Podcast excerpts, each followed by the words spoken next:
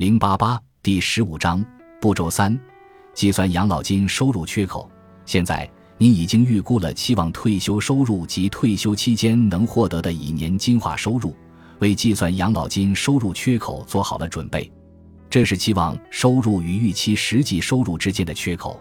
您只要运用基础数学知识就能完成这项任务。